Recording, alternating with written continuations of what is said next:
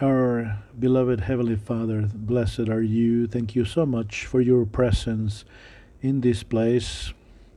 Your word says that where two or more are gathered in your name, you are in, there in our midst. Thank you for the privilege that we have of have you here with us. Give us wisdom, understanding, so we can be transformed, can be conformed to your image. Uh, talk through me. May your word be uh, transmitted without any uh, hindrance or any obstacle. May your word be planted in our hearts. We ask you in the name of Jesus. So we are now on uh, section six, and we're going to be reviewing. Uh, we're going to be looking at the eternal perspective today, and this whole uh, topic that we are talking here, it's for you to have Christ mentality, so you can be victorious and uh, be successful on earth. We're going to be facing difficulties, we're going to be facing pain and suffering. We don't want to throw a pity party. We don't want to live with uh, self pity or self compassion or, or live like losers. No, we want to be like Jesus, that in the midst of it all, we are conqueror, we are victorious. The Lord was uh, feeling compassion of other people. Instead of self compassion he had compassion on other people. And that's to be above the uh, circumstances because all things work for our good. So in summary we have been reviewing as to why we need to renew our mind how to do an effective uh, thought management process to distinguish your uh, thoughts from those that are not your own not everything that goes into your mind it's yours and that's a relief some people feel uh, condemned of uh, having a, a, thought, but it's uh, inspired from the enemy. And if it's uh, from the enemy, you need to reject and also to uh, reprimand Satan. And you need to bring another biblical thought to counter arrest that one. It's an ongoing process, but we need to do that when we are on our own, when we are engaged in conversation or receiving entertainment, we need to filter everything that comes into our mind, bringing all thoughts captive to the obedience to Christ. So sometimes we are lazy in our minds, and whatever comes, comes, and no issues, no filtering. So we are lazy in our minds. So we need to exercise our minds and get stronger. All things work for good God is not uh, violating your free will. Uh, God knows what is going to happen before things happen, and everything works for God's uh, purposes. And these are the images taken by different uh, photographers, and with those uh, images, God can put together a, uh, a masterpiece. With that free will, God will be putting together His design according to His purpose. Uh, God knows the world of uh, possibilities. He knows what's ideal for you, and yet He knows that uh, you are not going to be following His will. So God has another plan for you, and at the end, it's still going to be more glorious, like redemption is. That is God doing things even at a more glorious level. God is using all things for our good, for His purposes. It's not for our own purposes. We need to be uh, made uh, in accordance to uh, Christ's image, the uh, salvation of our soul, our justification, uh, the eternal glory and rewards, and also the good deeds that the Lord has prepared uh, beforehand for all of us. So we have uh, understood how this uh, Christian paradigm uh, helps you to understand the reason for pain and suffering it was not God's original design for pain and suffering to exist, but it was a, a consequence of our fall. Uh, uh, we cannot blame God for that. We enter into this situation because of our sin, yet God enters in and He redeems pain and redeems suffering for our ultimate good for our salvation, for our sanctification, to manifest uh, true love, to unleash the your good deeds that have been prepared for you beforehand for your eternal glory and to get to know and exalt God's attributes, His uh, comfort, His uh, salvation. It's understood best when we are in need thanks to all of these uh, difficult uh, circumstances that we are all facing in. We also saw an understanding uh, pain and suffering, and all of this leads us to have a understanding that that's going to exist. You give yourself to Christ and you believe that pain and suffering are going to go away forever you are going to be serving God. If you want to live a pious life in Christ, you're go- your promise that you're going to have persecution, right? It's a promise uh, to have difficulty in this world. We will have what? Afflictions. Yes. How many of you have uh, experienced that uh, promise in your lives? And yet, the Lord gives us uh, hope there's victory in the midst of all those difficulties. and this is not just understanding the perspective of pain and suffering. In fact, there is a passage as far as pain and suffering goes. There is a, a ministry actually about it.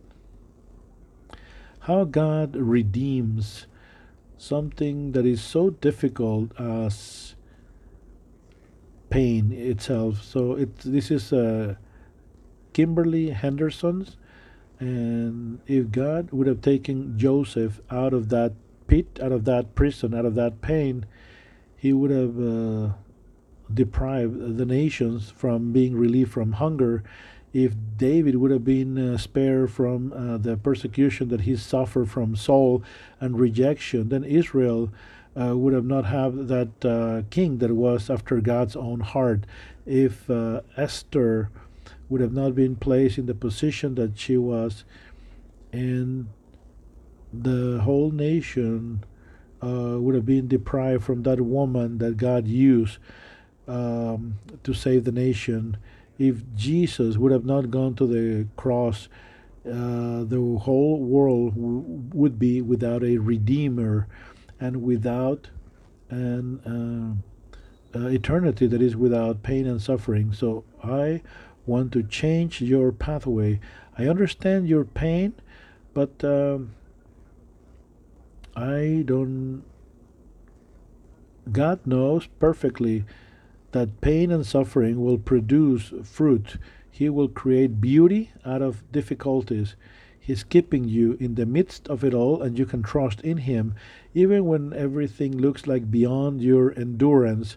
So instead of taking you out, I am now uh, knelt, I'm kneeling before the Father, asking Him to give you strength, to give you protection. I'm asking that you will uh, be under discernment I want to be a help of you, and I believe the Lord will use your life in a powerful manner. You will be thankful because of the road that you are traveling. All of that pain, and God is using it. I wanted to share this uh, written by uh, Kimberly Henderson.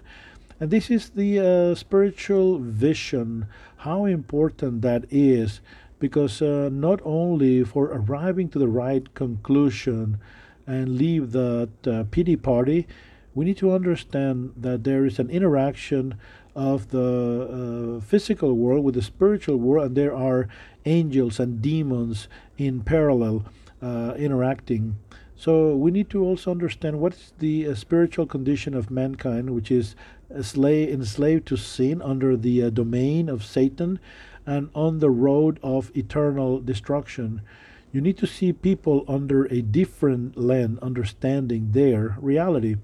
So your physical enemy has to be seen as a prisoner of the enemy that needs to be freed. The uh, true enemy, it's Satan. And then you also see God using everything for your own good. So you look at your neighbor and you need to keep that in mind. In fact, um, we have been using that in the healing uh, process that we used last week. The person was resentful because why he suffered from betrayal and well if we do not understand that mankind is uh, enslaved to sin even Paul said, I want to do what is right and I can't. And I'm doing the wrong that I don't want to do. And we are all there. Certain weaknesses are going to be there, and your own uh, sinful nature is going to betray you. The only one who can rescue you it's Jesus. He will give you the power for you to be in uh, battle so you can overcome that sinful nature. But if the natural man can it uh, be victorious without Christ? Not at all. So you look at a man, uh, any person, and I need to see that person as a slave, slave to sin. I know good people. Why good people? Well, because when people are under certain uh, pressures or they are afraid to of uh, punishment, then people behave. But when they have an opportunity to get away with whatever, when there's no uh, consequences of the wrongdoings, people typically uh, get out of hand. So you see uh, people as uh, enslaved to sin. So who is behind all of this? Yes. You're no longer looking at that person. He's uh, enslaved to sin. But who are you seeing with your uh, spiritual glasses? is Satan, who is the true enemy. And your battle is what? Are you battling against the slave? No, you should be battling against Satan to free the person who is enslaved. And uh, in in the big picture, you see God that is using all things working for your good. And those are good news. That's why Jesus said, Yes, you're going to have affliction. These people will try to um, mess with you, but be of good cheer. I have defeated the world, and we, with him, likewise, we can also be victorious with uh, Christ Jesus. Uh, God, because He loves you, He is going to unfold His glorious purpose and plans, even though you're fighting uh, the enemy. You need to see your neighbor who is enslaved to sin. Somehow he's going to try to harm you. So don't get upset with the person behind that person. It's Satan. And he is the true enemy that we are fighting against to free these people. And anything that they do, God is going to uh, make sure that that is working for your good. So no longer are we allowed to throw a pity party. So with this vision of uh, Jesus, and in this spiritual vision, the Lord said, "Do not trust in mankind." In the book of John, we read that. According to the miracles that Jesus performed in Jerusalem during Easter, many were trusting in the Lord Jesus. And everybody was like so excited. And then on verse 24, but then Jesus was not trusted, was not trusting in them because he knew about human nature. He knew what was inside the heart of each person. So he was was he excited about everyone who was cheering him up? Well, he was with reservation, with uh, lack of trust, because he knew the condition of uh, human beings. So he was not fully uh, trusting, rather, he felt compassion. In the Bible, we read that Jesus was teaching in all of their villages and preaching the good news and healing all illnesses. And when he saw the crowds, he felt compassion because they were like sheep without a shepherd. So he felt compassion. Why? Because he saw the spiritual condition of these people, and then he was touched and moved to compassion because they were like sheep without a shepherd. you likewise can see a person that instead of getting upset, you can generate compassion towards them. And then you will understand that they are enslaved to sin and we need to bring them uh, to the Lord. And in the meantime, be uh, tolerant to them. The Lord Himself said that uh, He needed to uh, endure people because they were not uh, trusting in Him. You and I, we both need uh, mercy and compassion. The high priest back in those uh, days in Israel, even him was uh, subject to feel the need of mercy and compassion for his life, just like the rest of the people in Israel. So back in those days, it was recognized. So let's get started with our topic for today after this uh, quick review that we had just uh, covered. So, anyway, that's the spiritual vision before the perspective that Jesus had to overcome all circumstances. Then you need to have this particular vision which Jesus had, and that uh, manifest uh, how he saw things. We need to understand how Jesus saw his uh, own life. His uh, body. He saw it as a, a seed that needed to be planted. In the book of Hebrews, we read, When Christ came, you didn't want the sacrifices of animals, but you have given me a body to offer. You didn't, uh, you were not pleased in burnt offerings, but here I am, O Lord, because I will be fulfilling your will according to the prophecy. You didn't want the uh, sacrifices of animals, but you have given me a body. And we are what? Living offerings presented and pleasing to God. He sees his body as an offering. In fact, that's why in Isaiah we read, I offer my back to those who were striking me, my cheek those that were uh, uh, pulling my beard, and I was spat. And he was offering his body exactly. In uh, the book of John says the spirit is the one that live, gives uh, the spirit gives life. My words are spirit and they are life. So with uh, our body, it's uh, not capable of be being alive by itself. And unless the grain uh, the seed goes into the ground and, and dies, it will produce much fruit. And this is this investment of bringing your body to a point of yielding fruit. In the Apostle Paul told us also, even though our body is uh, wearing out inside, we are renewing uh, from the inside out. So these sufferings that we are enduring will produce eternal glory that are, is more valuable than any suffering we are enduring. So that's the mentality of Paul, who was not uh, sticking to his body. He knew he needed to invest using his body for that eternal glory. He was always uh, threatened, uh, borderline uh, death, and his mentality was this is nothing according to the eternal glory. What is the uh, paradigm of the world nowadays to keep and preserve your body to be fit?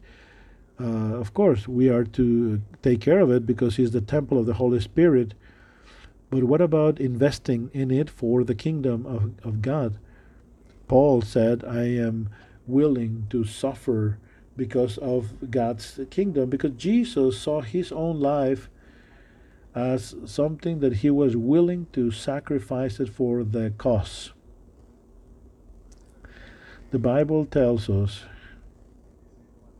in the book of John those who love their own lives, they will lose it.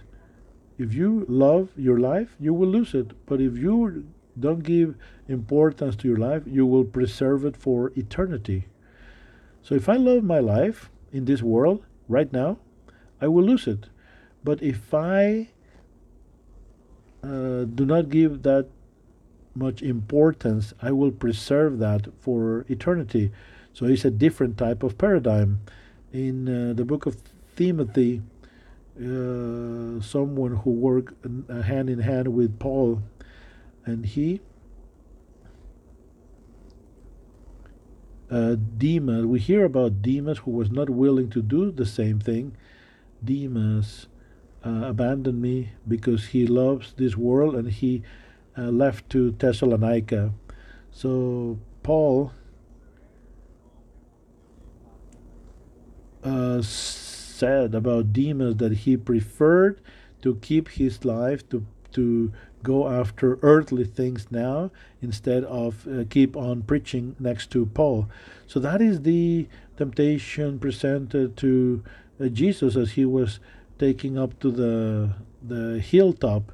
Would you like to reign? Would you like to receive the glory right now? So Satan told Jesus in the book of Matthew, as he was taking to the uh, mountain peak, he saw all of the kingdoms of the world and their glory. I will give you all of this if you kneel before me and you adore me. And that's what the enemy does. He can give you your best life now the Lord is offering us for the best life now is that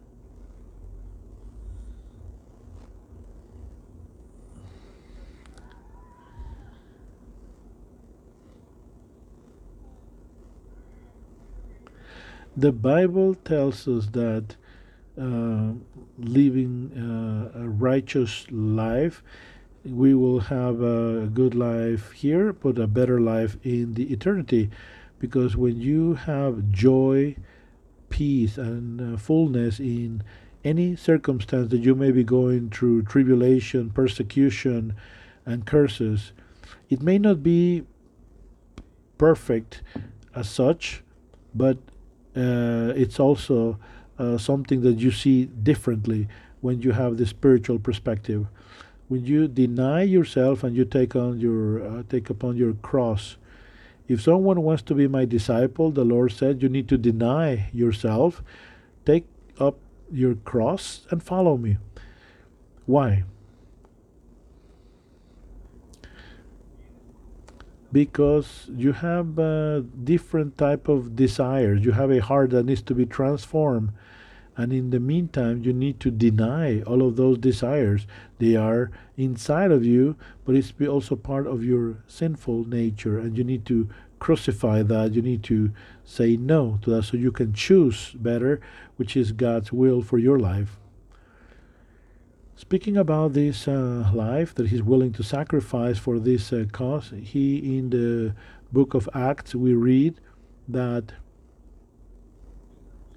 many of us have this idea that God's calling is going to be glorious, and some people feel that, oh, the Lord is calling me to be a prophet to the nations, and we give that title to it, and we feel that it's a great, great calling.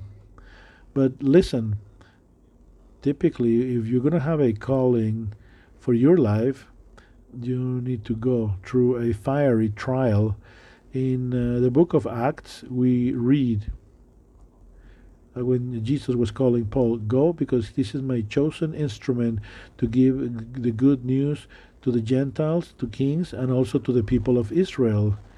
Wow, that's a great calling uh, to preach to Gentiles, uh, the Gentiles, uh, kings, and also the people of Israel, and I will show him how much he needs to suffer because of my name. So he's willing to suffer as you are working for the kingdom of God. In the book of Acts, also, we read that through many tribulations we may enter into God's kingdom. Paul and Barnabas, these words is how they encourage the uh, primitive church. Let's encourage one another uh, Paul and Barnabas said, Sure, which one is the word for today? So the word of encouragement is that through many uh, sufferings and tribulations, we will be entering in God's uh, kingdom. So you will say, Well, thank you, Paul, for that word of encouragement. But why? Why we will have uh, tribulations? That is inevitable. So in this world, you're going to be suffering that, but it's precisely true uh, tribulations happening here is how we're going to be entering into God's kingdom, which is what we're expecting. In the book of Mark, it's someone uh, it's embarrassed of me and my name. Uh, likewise, uh, the Son of God will also be embarrassed because of him or her. Sometimes, when you follow Jesus, uh, you need to face uh, shame and you need to face uh, people who are not in agreement with your way of thinking. But the Lord is warning you because following Jesus uh, means that we're going to be suffering because of His cause in this life. Yes, it is part of sacrificing our own life for Him and His cause. The Lord is inviting us to invest in His kingdom. In Matthew, we read, if you are uh, loving life. But if you give up your life because of my cause, you will find it and save it. So Jesus' proposal is surrender your desires of having your best life now and invest your life in me so you can have the best life you can have tomorrow. So the Lord is proposing in the book of Matthew that we are not to uh, save uh, treasures here where uh, rust uh, destroys and thieves can rob, but rather have your treasures in heaven where uh, rust is not there and thieves cannot uh, rob either. Because wherever your treasure is, your heart will be also. for that reason, the Lord is inviting us to get focused not on uh, what is added to us, but rather the kingdom of God and His will. In the book of Matthew, we read, Never uh, ask as to what are you going to be eating or what are you going to be using for clothing. Uh, people from the earth, they are looking for those things, but rather you Search first the kingdom of God and his justice, and all of the other things will be added unto you. So that's the Lord Jesus saying your focus should never be on those things, but on uh, doing God's will. And what's uh, God's will for your life? Well, God wants for you to do the good deeds that have been uh, prepared beforehand, meaning that you are a person generating value added. That's what God wants, among many others. Also in First Corinthians, we read, speaking about investing in our lives, I want you to be free of the concerns of this world. Well, sure, I am uh, doing that and I want to have an early retirement. No, no, no. If you're a single person, you can invest on how to please the Lord. The one who is married, he's uh, thinking about uh, his earthly responsibilities and how to please the wife.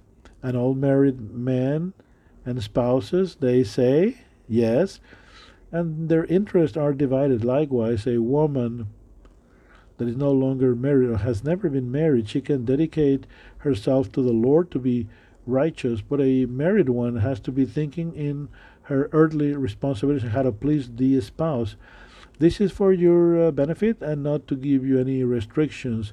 My desire is for you to serve the Lord the best way with the least amount of distractions. That's right. The least amount of distractions. When you're married to a person who does not have the same focus uh, like you uh, towards the Lord, of course, it's going to be a distraction. That's why you are instructed to uh, marry someone that is also thinking about serving the Lord.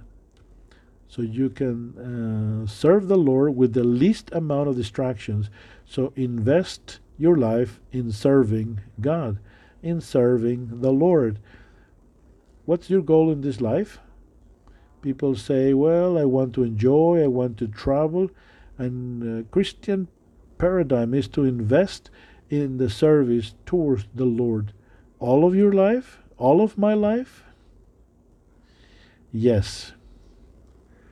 In fact, uh, Paul's mentality in the book of Acts, I consider that my life uh, it lack, is lacking value for myself as long as I can finish up the race that the Lord has uh, uh, charged me with. So, what is was his goal? He wanted to complete it, the the task that the Lord had given to him. So, the Lord is asking us to invest our lives in His kingdom.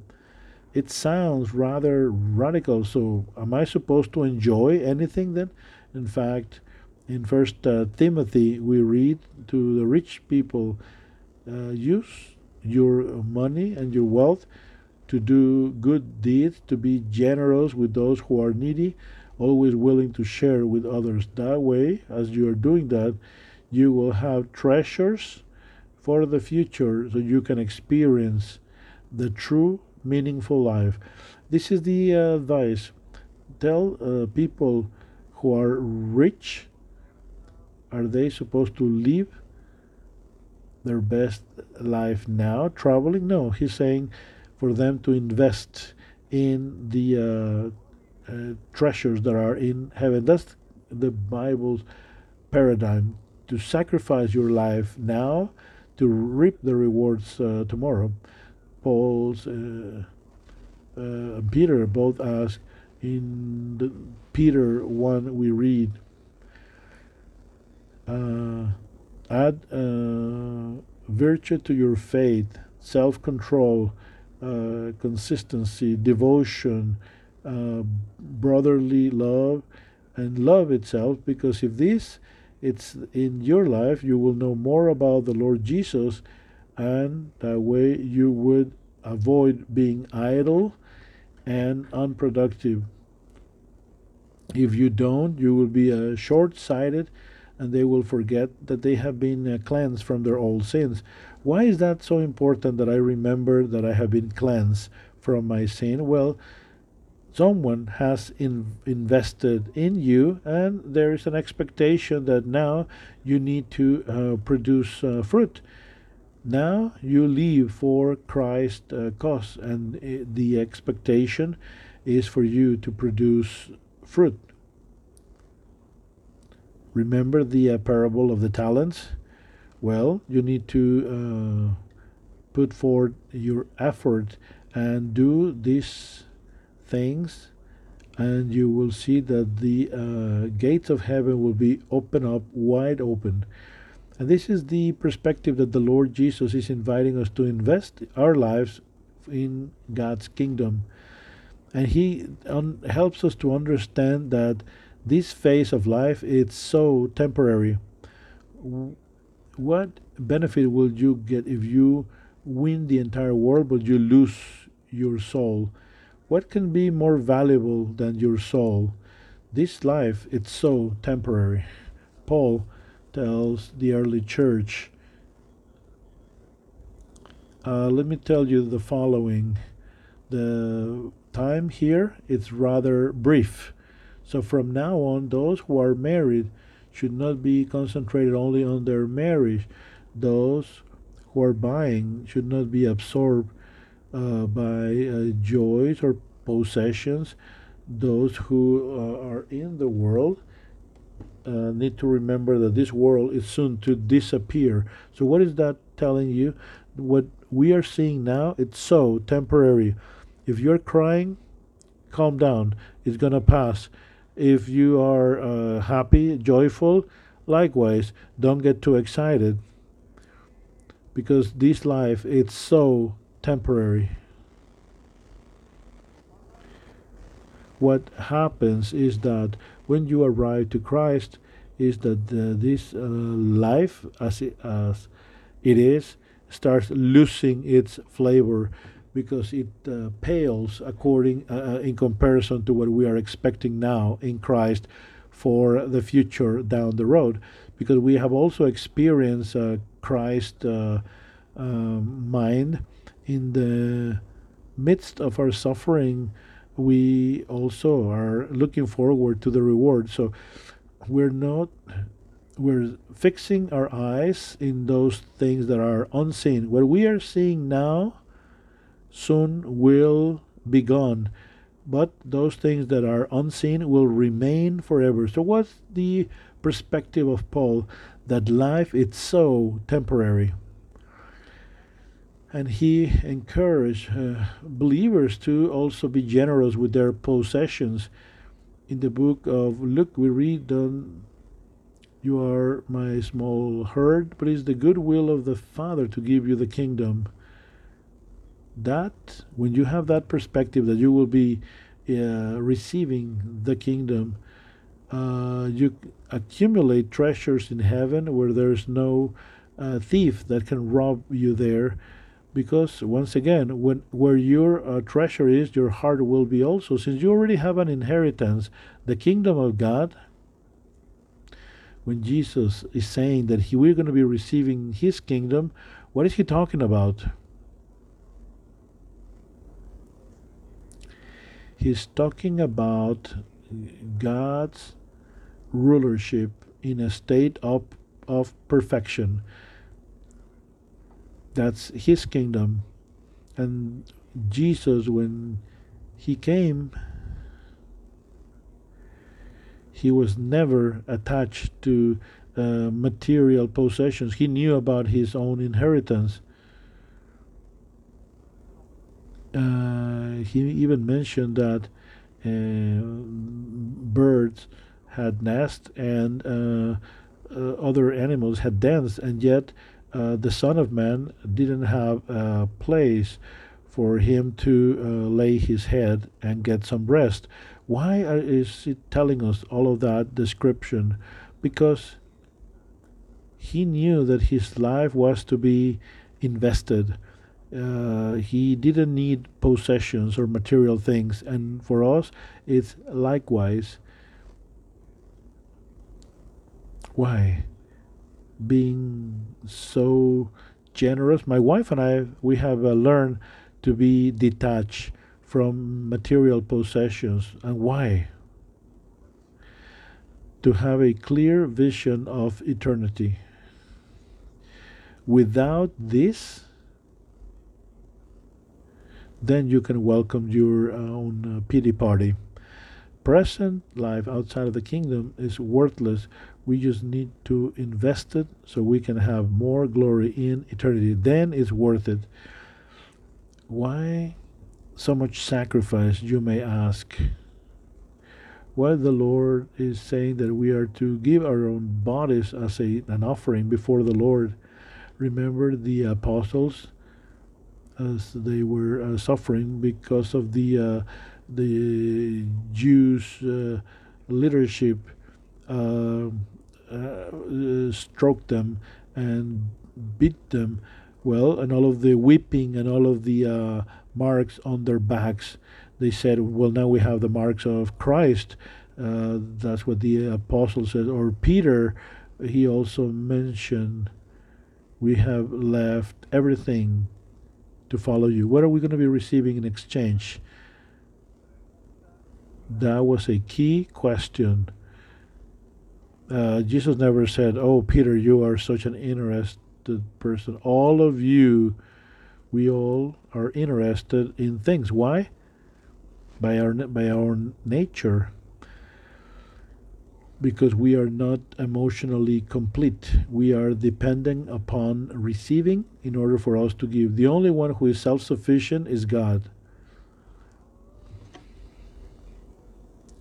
That's why we have the need for what am I going to be getting in return?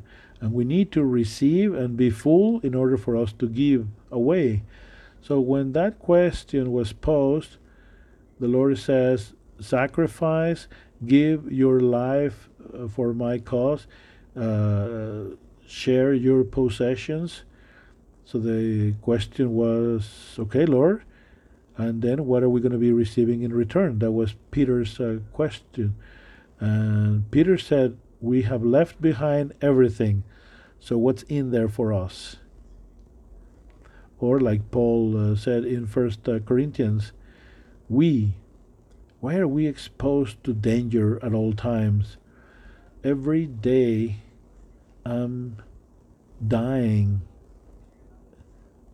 This is uh, just for uh, even in Eph- Ephesus, I fought against the beast. So I'm uh, wearing out. I am doing. I am engaged in this struggle, and and everybody's like in us with a sense of expectation. Well, we need to set our eyes on the future glories of the kingdom. We need to fix our eyes on those future glories. In Second Corinthians, we read, We're not looking at difficulties now that we have now, where we are fixing our eyes on those things that are unseen. How can you fix your eyes on things that are unseen? Well, the Bible is telling you about those things, and unless you understand that, how can you visualize them? The things that are unseen will remain forever, the Bible tells us. To see what is unseen according to the Bible, it's crucial in order for you to be willing to invest your life for the cause of Christ. In the book of uh, Hebrews, we read uh, Jesus, he despised his own life for the joy before him. Uh, he's the one who has perfected our faith, that because of the joy he had before him, he went through the sufferings and now he's sitting at the right hand of the uh, Father. So, what was he? Looking at? Was he looking the suffering, the cross? No. He was looking at the joy that was awaiting for him the glory, the people who were going to be saved, the ex, the name exalted above all names. In the book of Luke, we read that the Messiah had to suffer all of those things before he entered into his glory. That was the prophecy. Of course, he understood that he was going to go through uh, sufferings, but he saw that the glory that was coming after was bigger. In the book of Hebrews, we read that not just Jesus had that, but also the saints of the Old uh, Testament. Others were beaten to death to have a better resurrection, and they didn't accept freedom. What is what they saw or visualized? The upcoming glory after suffering, of course. So they were uh, accepting the uh, torture, they were accepting that uh, beating. They knew there was more glory waiting for them. Uh, those who were in prison and when all possessions were taken away, they accepted with joy because they knew that in the future they will have things that would last forever. So if you don't have the eternal perspective of what it's about to come, you will never be able to live that type of life that is demanded from you as a Christian person. What are we going to be receiving? Well, eternal life. Eternal life means a life that never comes to an end in John, we read that the will of my Father is that whomever recognizes the Son and believes in him will have eternal life, and I will resurrect him in the last day. This is the reason as to why we follow Jesus.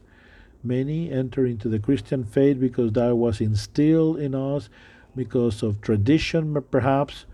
But the fact of the matter is that we need to be mindful and ask the question, what am I going to be receiving in exchange? Because the Lord is demanding things from you, is demanding sacrifice. So what am I going to be receiving? It's a valid question. The answer is eternal life. Uh, in the book of John, we read, My sheep listen to my voice, and I know them, and they follow me, and I will give them eternal life. What is great about Jesus is that he has demonstrated that he has what it takes to fulfill his promises because he himself uh, resurrected from the dead. If I promise you that I am uh, going to make you rich and I don't have even a mean of transportation and I need to use uh, public transportation because I don't have a way to fulfill that promise. But Jesus, of course, he had what it takes to fulfill his promises. In the book of John, it says that people who are in the tombs will listen to the voice of Jesus and they will come back to life. They will uh, rejoice in eternal life, and those who are wicked will be resurrected for eternal uh, condemnation. So this is the Lord uh, Jesus uh, talking about the resurrection of all people, those who persevere, who are looking for honor, glory, and immortality. If you are a conqueror, I will give you from the tree of life, which is in the midst of the garden of God. That's the uh, one that uh, God uh, uh had uh, forbid from Adam and Eve is the one that He's now going to be giving us a fruit from that uh, tree of life. We will not be suffering the second death, which is great. Why second death? Because once you're resurrected, think about it. What would happen if He resurrects you and then you are killed? Well, this world For those who are pleasing the Lord, those people will live forever, eternal life. Have you ever thought about what you're going to be doing in your eternal life? How many projects can you fulfill? Is uh, eternal life in a state of perfection?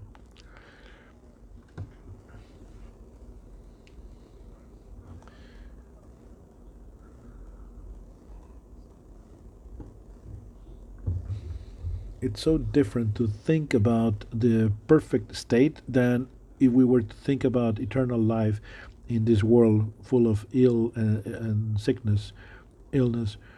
Uh, Peter asked the question, What are we going to be receiving in return? And the Lord Jesus answered, When the world is what? Renewed. The world is going to be renewed. It's going to be like brand new. Wow.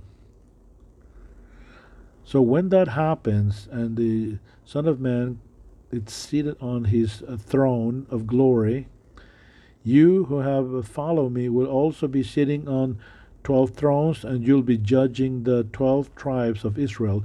A renewed world and authority sitting on thrones for reigning with him. Hey, that doesn't sound bad at all. That actually sounds really good to me. So anyone who has left behind uh, houses, mother, father, siblings, will receive a hundred times more, and it will be uh, receiving eternal life. So all of those things that you sacrifice, you will receive 100 fold and eternal life. Then you say, Lord, I love doing business with you.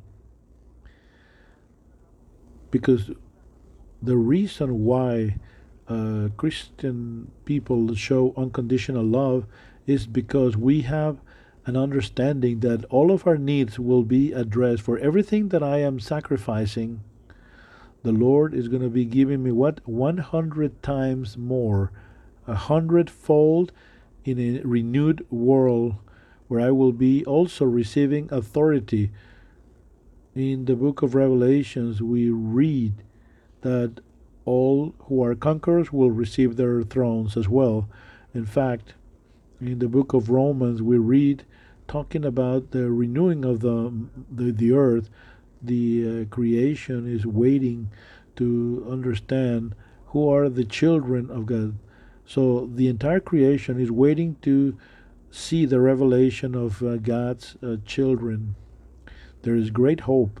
The creation awaits when the world will be freed from death and they will be united in the glory of uh, God's children. So, eternal life in a state of perfection with power, glory, and honor.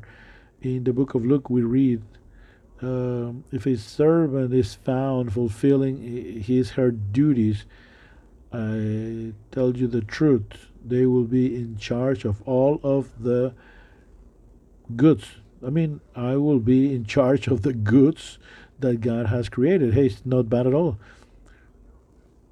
You have done well, good and faithful servant, because you were faithful on little, you will be uh, placed on top of authority over much. In the book of Revelations, those who are conquerors, I will give you from that hidden manna and in a little stone there's going to be a name uh, name that will be revealed. Remember what I told you about that little stone where the, the name is going to be written? That little stone, it's like the certificate. It's almost like a birth certificate. Uh, who gives you the name? Well, your parents. Well, in God's kingdom, there is a uh, a little stone given to you, and who's going to be baptizing you? Well, God Himself is going to be giving you a new name, and that name will be revealed, and He will use that uh, little stone where that name is going to be uh, written. In the book of Revelations, we read, Those who are conquerors and are persevering, I will give you uh, authority over nations just as I have received uh, authority from my Father, and you will receive also the uh, morning star. You will be clothed with white uh, uh clothings, and you will have uh, authority even before the angels. So you are going to be famous when you get to heaven. Heaven.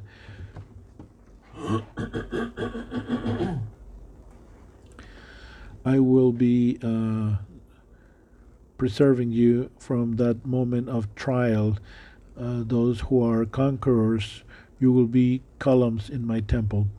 When he says that you're going to be a column, it's not that you're going to be a column literally, okay? I want you to understand because it will sound boring to be a column all day long, right? Standing and being just a column in the temple. And you may say, Lord, I am growing uh, tired. No, when he talks about column meaning a prominent person within God's kingdom. We are the church. We are His temple, right? And when He says you're going to be a column, meaning that you're going to be a figure of authority among those people of redeemed uh, persons, you will be a column in that temple. I will be uh, writing the name of my God, and they will be citizens of the city of my God, the new Jerusalem that descends from heaven, and also I will be uh, giving them my new name. In the book of Revelations, those who are conquerors, they will be sitting on my throne, and I have just as I have seated on my throne next to my Father.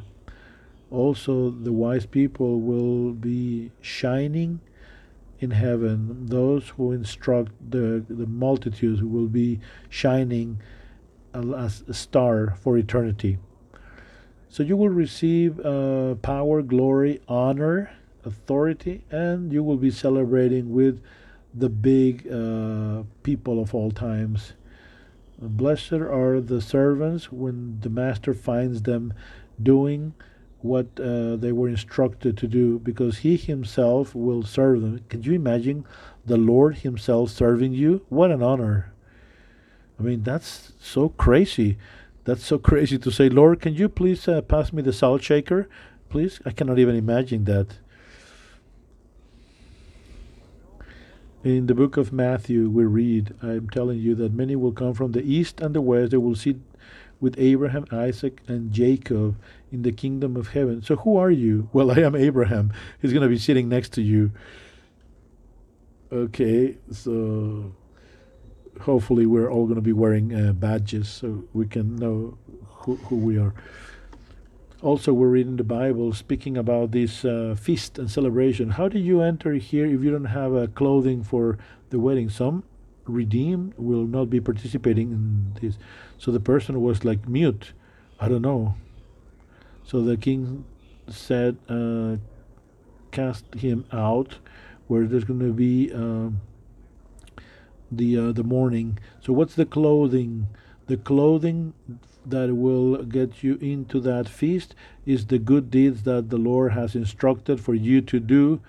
And yes, you are saved by grace for sure, but you also are going to be charged to do uh, good deeds. The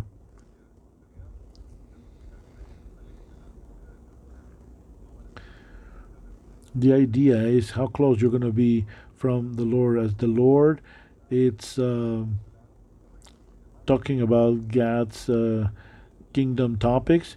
Uh, some are going to be uh, insiders. Some people are not going to be inside that uh, table or conversation.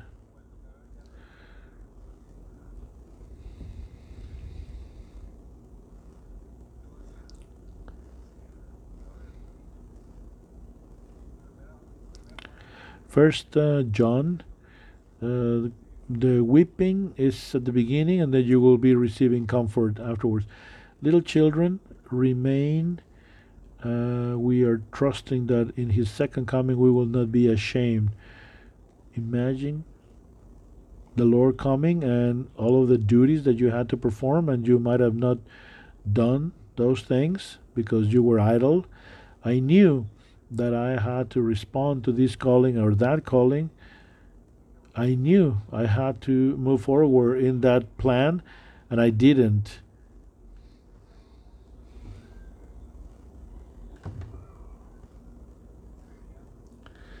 The Bible tells us uh, that uh, without knowledge you cannot produce uh, fruit. And always having a great devotion for the Lord. Uh, when you lose sight as to what the Lord has for you in eternity, what happens then? If you lose sight of the eternal perspective, then you will be absorbed by this life. Without the eternal perspective, you live just like any other person you live for the pleasures of this life.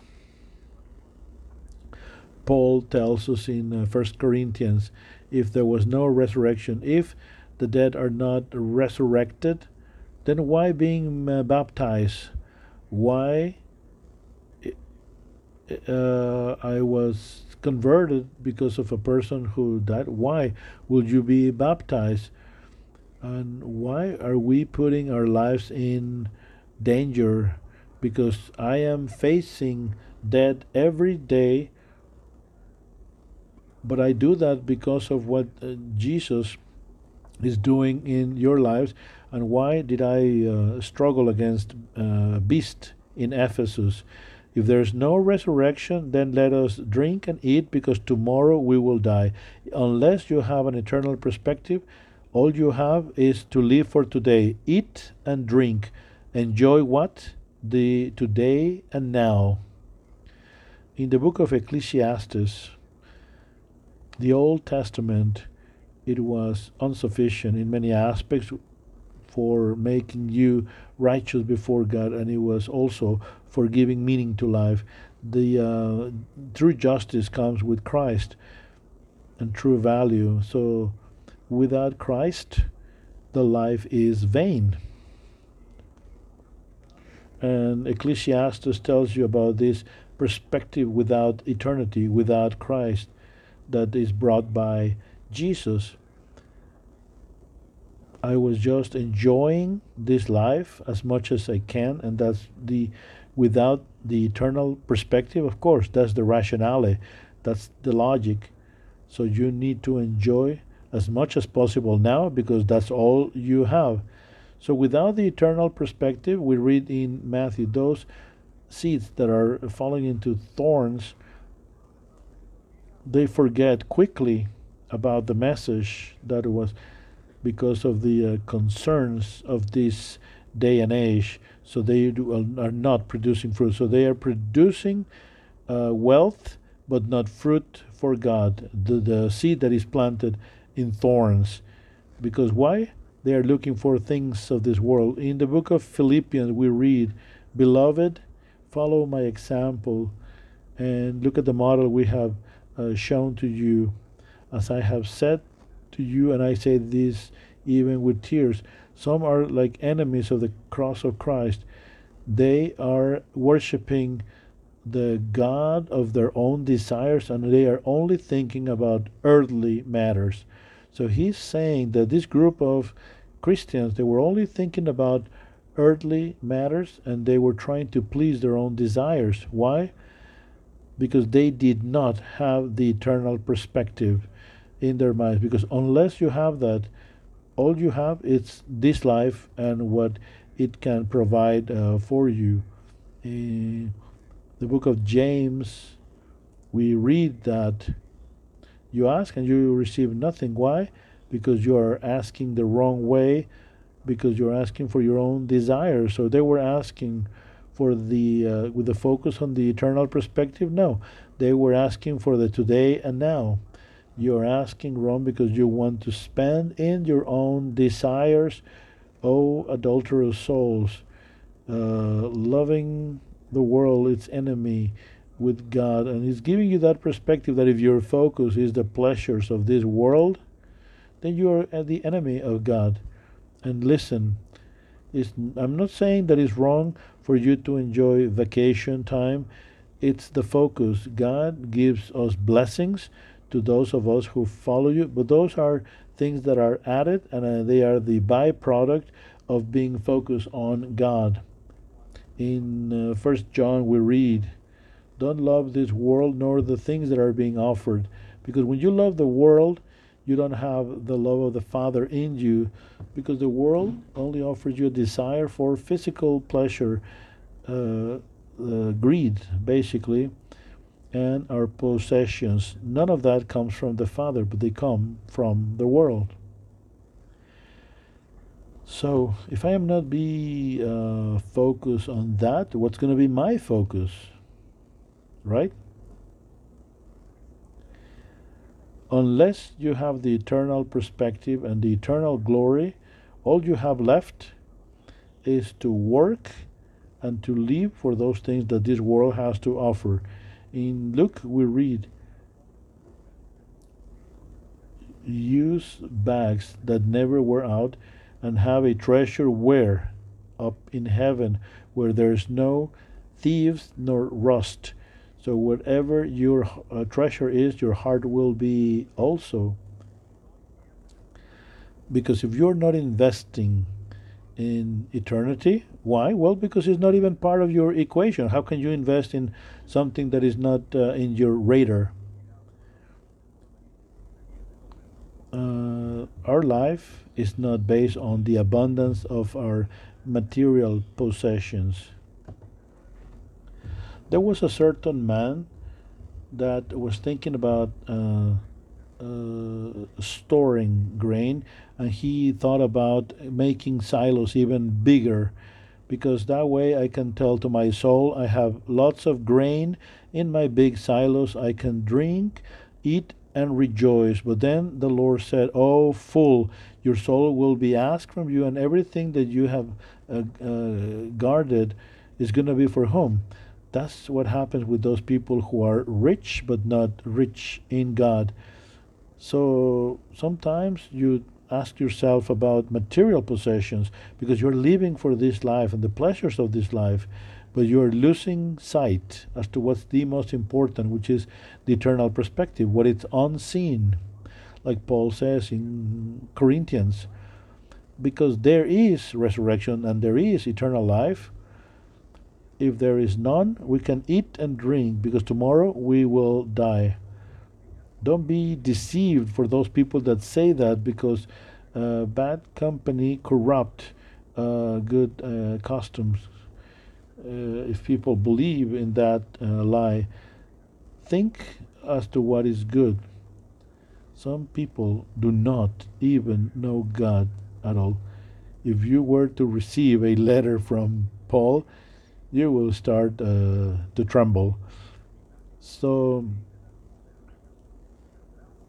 Thanks be to God that He gives us victory over sin and death through our Lord Jesus Christ. So He gives us victory over sin and death. Therefore, my beloved, remain strong and cons- constant, working for the Lord, because you know that nothing of what you are laboring for God is going to be receiving an eternal reward. Without this eternal perspective, you will not invest and you would lose what is the true life that is coming up. In the book of Matthew, those who want to uh, save their life, but if you lose your life for me, you will find your life because uh, what profits a man if they win the whole uh, planet, but they lose their own soul. So the Lord is inviting us to invite our lives in Him now. So if you lose sight of the eternal uh, perspective, all you have is this life and you will be absorbed by this life. When that happens, the storms of life will be even more painful. How come? Well, yes, the Bible tells you that you are worthy of pity because you, as a Christian who is living for earthly things, you are worth of more compassion. In First Corinthians, we read that if our hope in Christ is just for this life, we are worth of pity in the entire world. Why?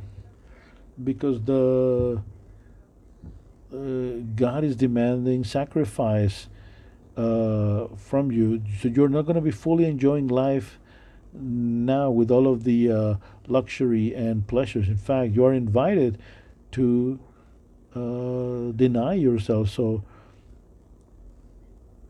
you will be worth of pity if that was the case. If you are thinking about just this life, you open up the door for self uh, pity, self compassion, because you will think about this uh, pity party because all you're seeing is this life and this perspective. And some people are like that. Young people that go to pastors, Pastor, how come that happened? If I am in this group of uh, uh, young people and I have issues at home and I have financial problems and they are so concerned about their current circumstances. And then you are like, really? I mean, are you investing for the best life now? Yes. Well, you need to read the Bible again. And some Christians give themselves to Christ and some, when they go through trials and tribulations, they said, if I would have known, I probably would have thought twice. Because if that's all you have, and if you're living just for this life, you are worth of uh, pity and compassion. The enemy is going to come and is going to uh, mess with you. And the only way you can find joy in this phase is by renouncing to this life and renouncing to find uh, happiness. And that is also going to be increasing your sorrow. In First Timothy, we read that, brothers, I want for you to understand what happened to those believers who have died, and don't be sad like those who have no hope. And Paul starts giving the eternal perspective as to what is going to be whenever we meet with our loved ones of course we're going to be recognizing our loved ones in the resurrection because that's exactly what Paul is talking about that we will be meeting with those who went before us. But if you lose the eternal perspective, you lose that hope too. And then the suffering of losses and difficulties will strike you very, very hard if you don't have the eternal perspective. And you may be robbed from happiness if your treasure is here and now. In the book of Luke says, whatever your treasure is, your heart will be also. My treasure is what? My wealth, my possessions, everything that we have on this life, everything that is here on this life, it's temporary. Wealth, it can be robbed. Your health, it can deteriorate. Illness, family, everything. It's so fragile. Anything that you want to do and you're basing your happiness on here everything could be uh, subject to be shaken that's why people enter into depression because they are sticking to uh, temporary things some people base their happiness on a spouse or children or a house or a job everything is subject to disappear but when your happiness is based on what it's about to come who can shake you up? Huh?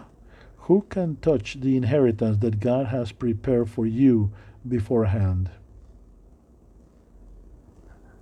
Nothing. With the eternal perspective on your radar, can you feel that someone is just ruining your life?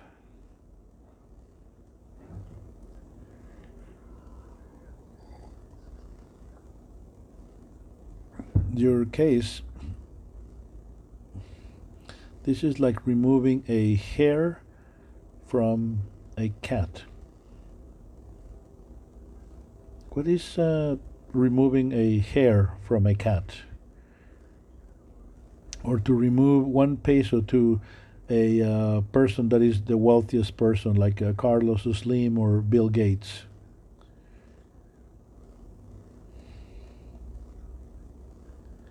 The Lord Jesus is promising you eternal life. So I'm promising you eternal life, glory, honor,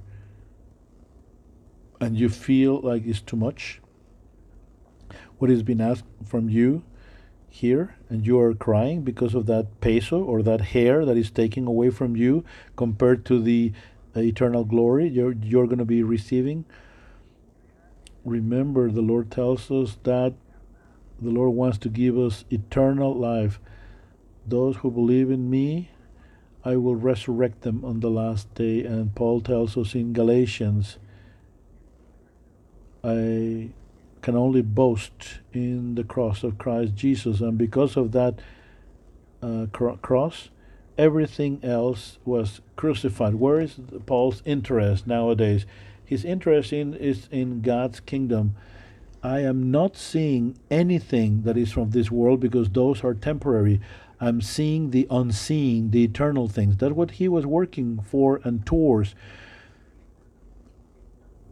I have uh, crucified this world for the cross of Christ. I'm looking beyond, I'm looking eternal glory.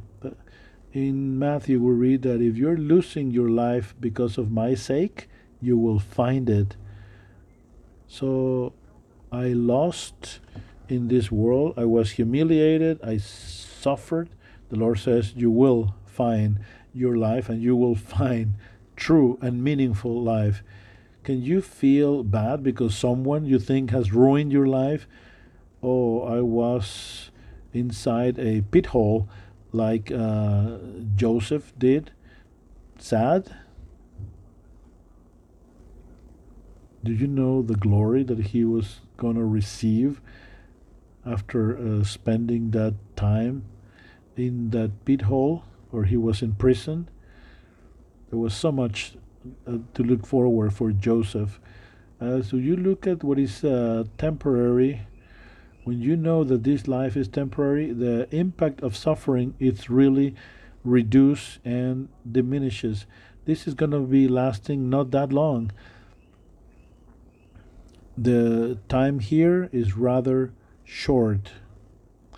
Those who are weeping they need to understand that those who are rejoicing or buying, those who are uh, enjoying this uh, world, this world is about to disappear. This is Paul's attitude. Paul was already there. Paul said, This is coming to an end. In fact, I'm closing down my little store here. Are you suffering? Well, for how long? This life it's so temporary as you think about pain and suffering. Uh, to the contrary, now you are rejoicing knowing that you will have a better eternity. In Second Corinthians, we read, Our current difficulties are uh, small and little, they will not last for long. The Bible is telling us that these are just temporary. I remember a sister that was struggling to understand that. But if you're only thinking about this world, you may think that those difficulties are going to be forever. The the glory that we will be earning are going to is going to be eternal. We need to fix our eyes in the unseen. What we're seeing now soon will be gone but those things that are unseen will remain there forever. In the book of Romans, we read, I consider that current suffering is not to be compared to the glory that is going to be revealed in us. It's not going to be even comparable. That's just the dimension of the future glory. In uh, Second Corinthians, we read, "Brothers, uh, remain strong in the Lord, because everything that you're laboring for the Lord, it will not be in vain." Uh, Paul knew about that. He suffered beatings. He would face the beast. He knew that the glory was upcoming. With this in mind, is how you can emulate uh, Christ's attitude. What is what Christ is asking from you? We need to imitate uh, Jesus' attitude. With well, which attitude? In the book of Philippians, we read, "Your attitude needs to be like that one of Christ Jesus." He was God, and yet he took the form of a human being, and as he manifested himself as a human being, he humbled himself and he humiliated himself to the cross. And that's why he has this name that is exalted above all names, and all tongues will confess that Jesus Christ is the Lord of Lords. So, what is what Jesus did? He descended from the throne and he humbled himself. Remember when we saw a hidden wisdom? The road to greatness, it's going down. It's as you humble yourself more. God's success is not the world's success. Uh, you need to do uh, God's will when it's difficult, when you need to humble yourself the Lord says, How can we do this then? Well, if you have the eternal perspective, the higher cost, the more suffering there is, the more glory you will receive. So the Lord Jesus humbled himself and then he received a name above all names. Why he got that? Because he had the right perspective. If you lose the eternal perspective, you are going to be suffering a lot. because you are living to get your best life now.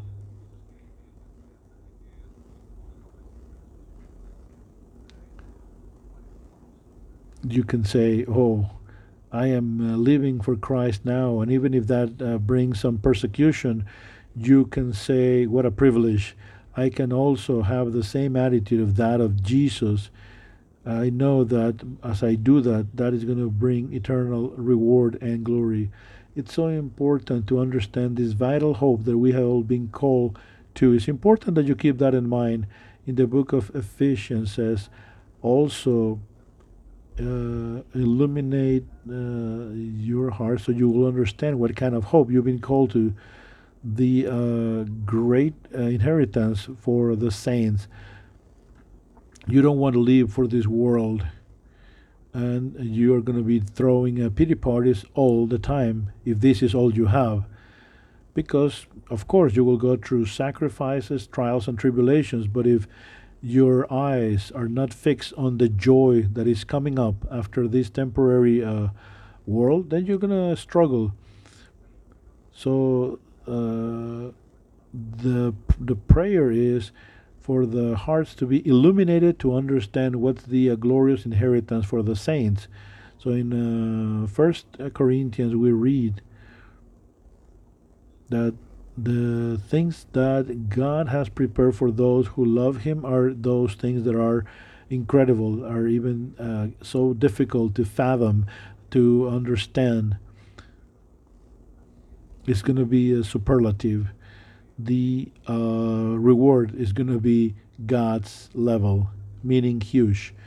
So we need to study uh, eschatology too, what God the glory that He has uh, prepared beforehand for us in the future to understand about the glories that are about to come that we're going to be inheriting. So we need to be willing to sacrifice this present world. Otherwise, how can you do that unless you understand that? and many are not sacrificing anything because they believe that in heaven we're going to be there in an uh, form in a way that is without a body and, playing the harp singing all day long sounds kind of boring and we're going to be like um, uh, singing in a choir forever and ever and playing the harp mm, doesn't sound that exciting, right? But that's because people do not understand about the upcoming glory. Sometimes we are so confused. But no, this is about enjoying uh, fullness of life, the uh, delight that is going to be to be next to our Creator, enjoying life. In the case of the uh, Church of Thessalonica, uh, Paul uh, shared the gospel during three consecutive weekends. What would you pick for three consecutive weekends as a topic?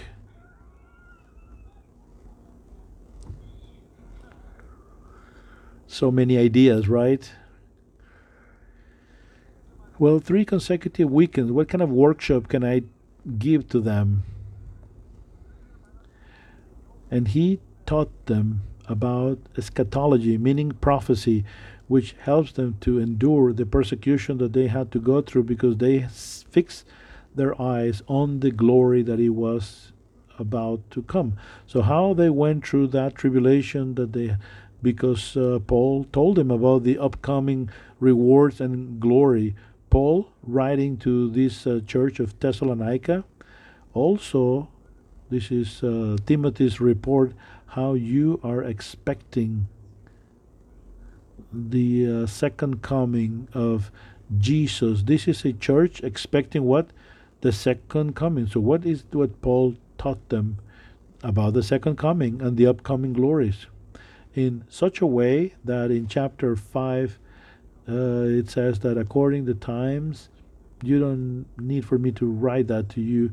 You know perfectly about things that they already knew. So, what is what Paul taught them? Simple prophecy.